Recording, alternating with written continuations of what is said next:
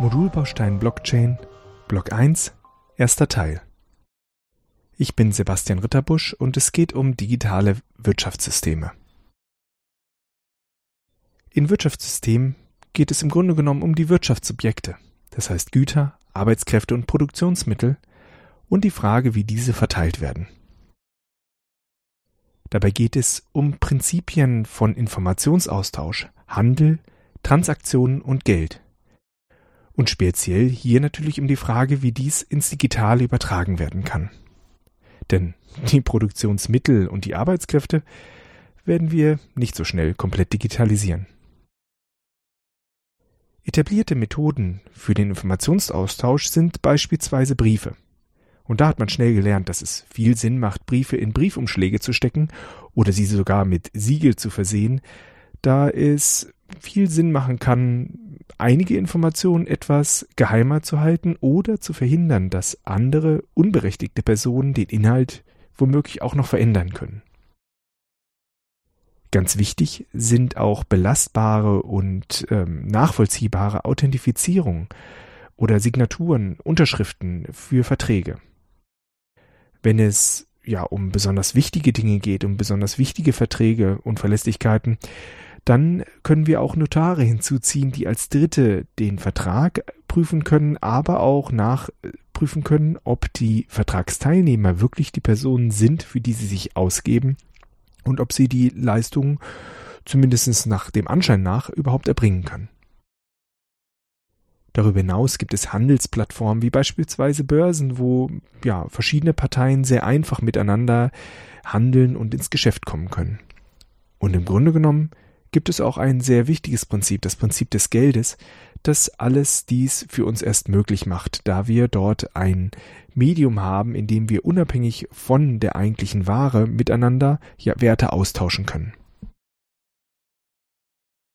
Das grundlegende Prinzip, neben der Fragestellung, wie wir überhaupt digital arbeiten können, wenn wir keine Computer hätten, ist das Prinzip der Kryptographie, das uns ermöglicht, diese Fragestellung und diese Prinzipien ins Digitale zu übertragen.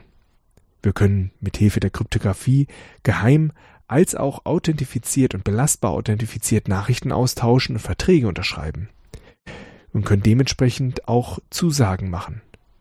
Wir können damit Handelsmechanismen umsetzen und es gibt auch Möglichkeiten, das Prinzip des Geldes im digitalen umzusetzen. Die Glaubwürdigkeit basiert dabei durch die Sicherheit, die auch im digitalen gewährleistet sein muss. Und zunächst einmal kann man sich überlegen, dass es tatsächlich perfekt sichere Verfahren in der Kryptographie gibt, beispielsweise das One-Time-Pad. Das Problem an dem Verfahren ist nur, dass es leider nicht praktikabel ist. Deswegen müssen wir uns mit ja den realistisch verwendbaren Verfahren zufrieden geben. Und diese sind immer angreifbar. Und es gehört auch, ja, zum vernünftigen Verhalten, dass man sich immer auch darüber bewusstbar, äh, bewusst macht, wie Verfahren angegriffen werden können. Das heißt, wie Unberechtigte das umgehen können, wofür wir sie eigentlich äh, verwenden wollen. Sprich, dass sie unberechtigt das Verfahren brechen können. Das heißt, Nachrichten im Namen anderer verfassen können, diese verändern oder womöglich auch fälschen können. Trotzdem benutzen wir diese Verfahren, da sie auf einem Ungleichgewicht basieren. Denn es soll noch praktikabel sein, sie zu verwenden, aber für Angreifer, für Unberechtigte einfach unglaublich schwierig oder am Ende auch unglaublich teuer im Vergleich sein, die Verfahren zu hintergehen und diese Verfahren unberechtigt zu knacken, das heißt Nachrichten zu lesen, die nicht für die Augen des der Unberechtigten bestimmt sind oder auch äh, gefälschte Aussagen und gefälschte Verträge in Umlauf zu bringen. Und deswegen benötigen wir auch Verfahren, die wir auf der einen Seite immer schwieriger machen können. Auf der einen Seite natürlich, dass für die berechtigte Benutzung die Schwierigkeit moderat ansteigt, aber gleichzeitig für Unberechtigte die Schwierigkeit so immens ansteigt, dass es sich irgendwann nicht mehr lohnt. Und diese Verfahren, die wir dort nutzen können, sind Verfahren aus der Public Key Kryptographie. Insbesondere auch die Verfahren von Signaturen und Hash-Verfahren. Und Auf diese werde ich jetzt hier nicht einzeln eingehen, die werden vorausgesetzt, aber wir müssen uns auch immer bewusst machen, dass die Angriffe auf diese Verfahren, auch wenn sie zum jetzigen Zeitpunkt durch dieses Ungleichgewicht, dass es einfach so unfassbar teuer ist, ähm, sie ja unberechtigt äh, zu knacken oder unberechtigt Nachrichten zu lesen oder zu verfälschen, dass dies in Zukunft sich sehr schnell ändern kann. Denn die Rechenleistung steigt kontinuierlich an. Durch Beobachtungen haben wir diesen Zusammenhang des Moore's Law, was ja nicht wirklich ein Gesetz ist, sondern nur durch Beobachtung belegt werden kann, dass Rechenleistung sehr stark in Zukunft zunimmt. Dementsprechend auch die, der Aufwand, der bisher angesetzt wurde, um äh, ja es als unberechtigte Person äh, ein Verfahren ja auf eine Art zu benutzen, wie es nicht vorgesehen ist, ähm, dass das einfach so teuer ist, dass das in Zukunft die Kosten einfach abnehmen können. Dazu ist es aber auch so, dass die Verfahren im Zuge der Sicherheitsforschung natürlich immer weiter auch begutachtet und untersucht werden. Und es kann auftreten, dass ein Verfahren, das wir bisher als sicher geglaubt hatten, äh, ja, sich als falscher 50er herausstellt und es plötzlich eine andere Methode gibt, es vielleicht etwas leichter zu hintergehen oder auch ähm, plötzlich der Angriff darauf sehr, sehr einfach wird, sodass die geglaubte Sicherheit sich in nichts ähm, auflöst. Natürlich ist wichtig, dass diese Sicherheitsforschung im Öffentlichen passiert, damit wir auch rechtzeitig darauf eingehen können und äh, auf andere Verfahren umsteigen können. Dann kann es aber auch passieren, dass äh, ja man sich absolut regelgerecht verhält, wie man es tun sollte in der Entwicklung und tunlichst vermeiden sollte, Kryptoverfahren selbst umzusetzen, denn man kann dort hunderte und tausende von Fehlern machen, also sehr schwer Kryptoverfahren selbst richtig umzusetzen. Aber selbst wenn man sich auf eine Bibliothek verlässt und diese benutzt, kann es sehr schnell dazu kommen, dass man solche Bibliotheken nicht absolut korrekt einsetzt und dabei Fehler macht. Und äh, das kann irgendwann auftreten und dazu führen, dass plötzlich ja, Verfahren äh, gegen einen benutzt werden, die man als sicher geglaubt hatte, weil man irgendwo einen kleinen Fehler gemacht hat, äh, sie zu benutzen. Und letztlich kann es auch passieren, dass es Fehler in diesen Bibliotheken gibt. Das kommt häufiger, äh, nicht so ganz so häufig vor, äh, wie man befürchten möchte, aber es passiert. Und das kann auch bedeuten, dass auf einen Schlag gleich viele verschiedene Institutionen äh, Problem haben, weil ihr sicher geglaubtes Verfahren nicht mehr so sicher ist, wie man das erhofft hatte.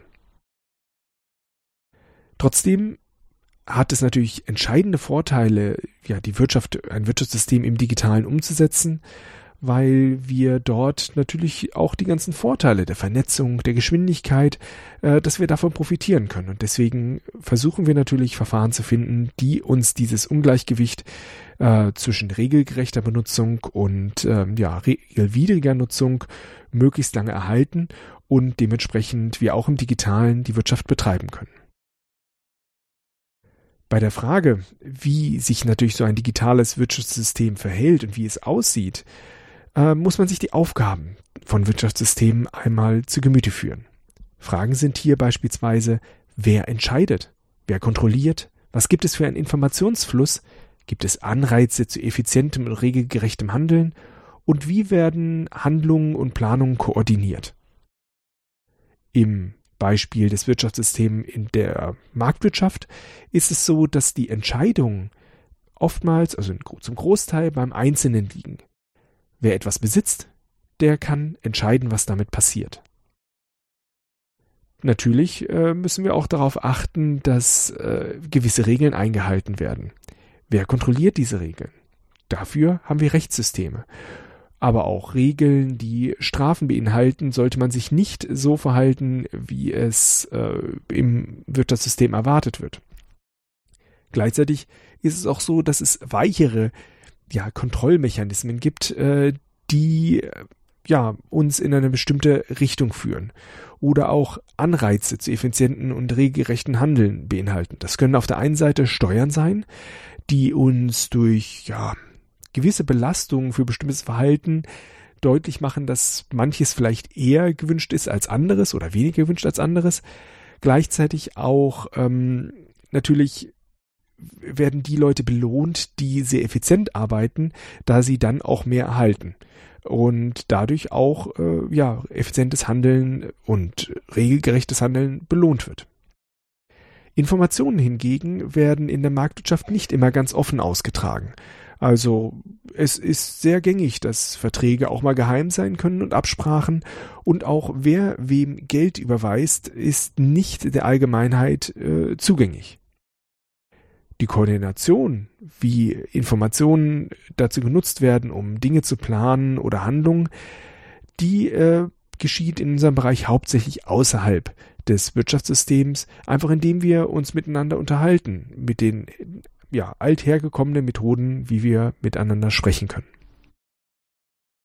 Im Beispiel für äh, Blockchain-basierte Wirtschaftssysteme oder auch Kryptowährungen gibt es einige Unterschiede, aber auch viele Gemeinsamkeiten. Bei der Frage, wer entscheidet, ist es so, dass auch in Blockchain-basierten Systemen die einzelne Person entscheiden kann, was mit ihren Mitteln passiert. Die Kontrolle hingegen passiert nicht durch eine zentrale Instanz, da die Blockchain nicht vorsieht, dass es, also in den meisten Fällen, äh, nicht vorsieht, dass es eine Institution gibt, die die Blockchain kontrolliert. Die Kontrolle wird hier im Allgemeinen durch alle durchgeführt. Und das führt auch dazu, dass der Informationsfluss vollständig transparent sein muss. Denn Kontrolle kann nur ausgeübt werden, wenn Information erhältlich ist wogegen im ja, herkömmlichen Verfahren vielleicht die Steuerbehörde viele Informationen abrufen kann. Hier in der Blockchain ist es so, dass wirklich alle, alle Aktionen sehen können sollen und dementsprechend die Kontrolle durchführen können.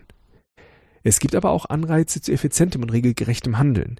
Dadurch, dass die Personen, die dazu beitragen, dass das Wirtschaftssystem am Laufen gehalten wird, das sind nämlich die Miner, dass die tatsächlich auch für ihre Arbeit belohnt werden. Und äh, sollte jemand sich nicht regelgerecht äh, verhalten, wird es so sein, dass man erhebliche Verluste dabei in Kauf nehmen muss. Die Koordination der Planung und Handlung passiert in ja, diesen digitalen Währungssystemen auf der einen Seite auch extern, aber es gibt auch verschiedene Methoden innerhalb der Blockchain, um Abstimmungen zur Zukunft ähm, durchzuführen.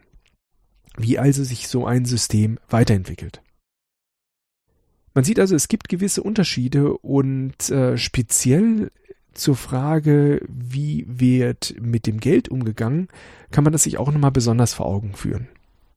Denn die Währungen, die wir so kennen, verhalten sich in einigen Dingen wie die Währungen, die in digitalen Wirtschaftssystemen durch Blockchains umgesetzt werden, äh, sehr stark. In anderen Punkten sind sie sehr unterschiedlich. Kryptowährungen sind wie Bargeld äh, Währungen, die uns unabhängiges Handeln ermöglichen. Sie sollten sicher sein. Und sie ermöglichen, dass wir ja, Währungseinheiten übertragen an andere Teilnehmer im Wirtschaftssystem und wir können auch die Währungsanteile teilen. Also wenn man sagt, man hat einen bestimmten Betrag, kann man da diesen Betrag in kleine Teile aufteilen. Alles natürlich in, gew in gewissen Bereichen. Wir können ja auch einen Cent nicht nochmal wieder ein halbes Cent zerteilen, zumindest nicht als Bargeld. Doch ein elementarer Unterschied ist, ist, dass Bargeld eher anonym ist, man nicht nachvollziehen kann, welchen Weg ein Geldschein im Einzelnen gegangen ist, wogegen Kryptowährung jede Geldeinheit, die jemals in der Blockchain verzeichnet wurde, im Allgemeinen einzeln nachvollzogen werden kann, wo sie entlang gegangen ist, und zwar durch alle. Und das ist ein elementarer Unterschied, den man im Folgenden beachten muss äh, und sich überlegen muss, welche Auswirkungen dies Ganze dann hat. you